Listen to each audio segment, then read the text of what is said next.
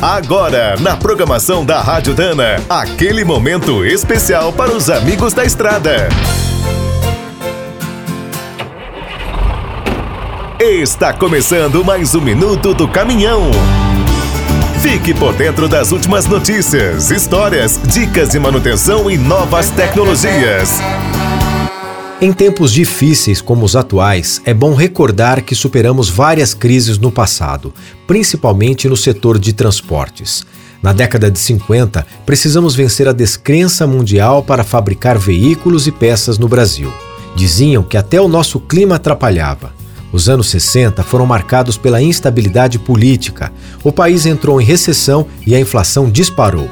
Só voltou ao normal no final da década. Após o breve milagre brasileiro, vieram as crises mundiais do petróleo de 1973 e 1979. A grande herança dessa época foi o pró-álcool. A partir de 1980, vivemos a chamada década perdida.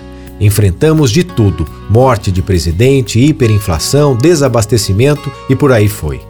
Os anos 90 também não foram fáceis. Teve confisco, impeachment e antes do Plano Real, a inflação chegou a quase 2.500% em 1993.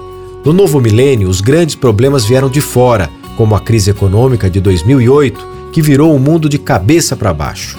Viramos a década com novas esperanças. Iríamos sediar a Copa e as Olimpíadas. Ao final, tivemos protestos, recessão e impeachment. Agora, 2020 começou bem difícil, mas, como somos brasileiros e não desistimos nunca, o jeito é arregaçar as mangas e tocar em frente.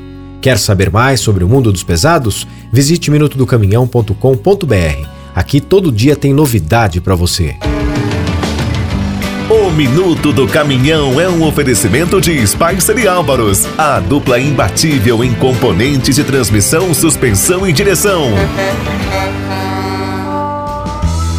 Quem é do trecho já sabe. Para ficar bem informado, a Rádio Dana é sempre a melhor sintonia.